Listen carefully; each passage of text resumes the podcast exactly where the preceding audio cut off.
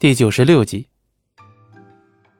菲菲似乎很贪恋龙当的这个动作，虽然与龙当熟悉了许多，但就是那份爱慕的心意，他在他面前永远有些自卑。王对菲菲的好，菲菲会永远记得。龙当再次摸摸他的头，旁边的罗刹却被他逗笑，又不正经了起来。小丫头，什么铭记不铭记的？啊，你还要用这副俊脸迷住多少小丫头啊？龙当竟一时无言以对。不过好在罗刹这样的玩笑，同他从小就开到大，他也见怪不怪，只是一笑而过。肥肥倒是有点脸红了起来。王的好，自然是要记住的。要惦记的话，明日就同我去查看其他炼妖。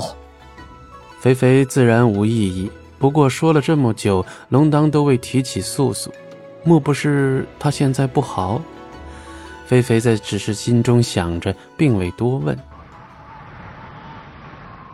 大雪依旧在浩浩荡荡的飘落，放眼望去，一片白色尽收眼底。若这一切都像这些白雪一样平静安宁，该有多好啊！可是偏偏世事弄人，越想要安宁的过完一生，便越是妄想。总会有那么多不想发生、不愿意面对的事，一下子全部出现，让人措手不及。原来这里是一座废宅，那个身着玄色袍子的人来到了这儿，风景寒，风雨萧萧，一片不像样的狼藉。这里是七年前的百里家，以前那些欢声笑语全部都消失不见，没有熟悉的人，也没有熟悉的声音，现在是这样的冷清，无一人在内。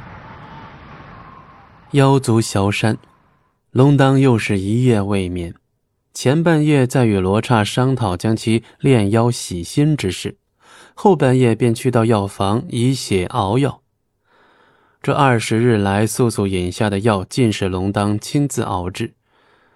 他在床上躺着不动声色，却又那么痛苦。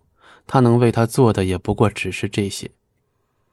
天色微微放晴时，龙当回到房中，素素还是安静的躺着。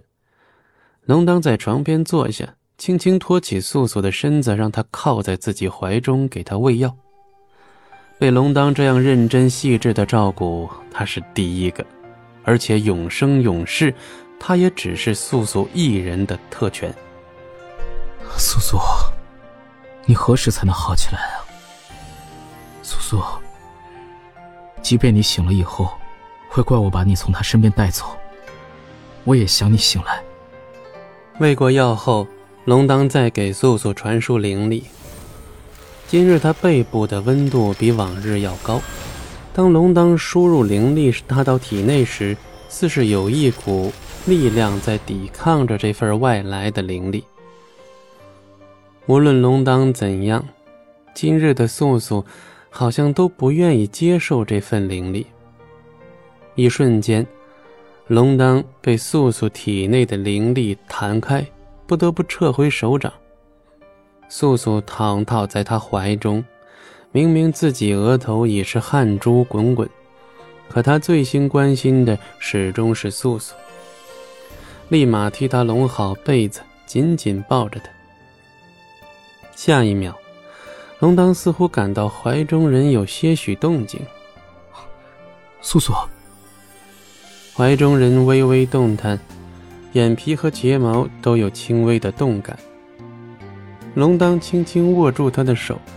他的手心终于不再那么冰冷，开始产生了热感。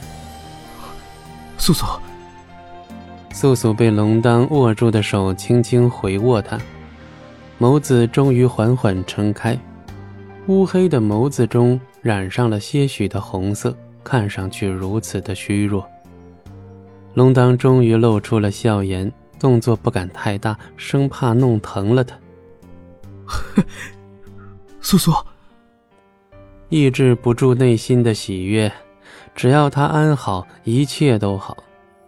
伴随着素素微弱到渐渐平稳的呼吸，他终于开口，声音很轻很弱：“龙当。”龙当憔悴的面上再次荡开笑意，是一种安心的笑。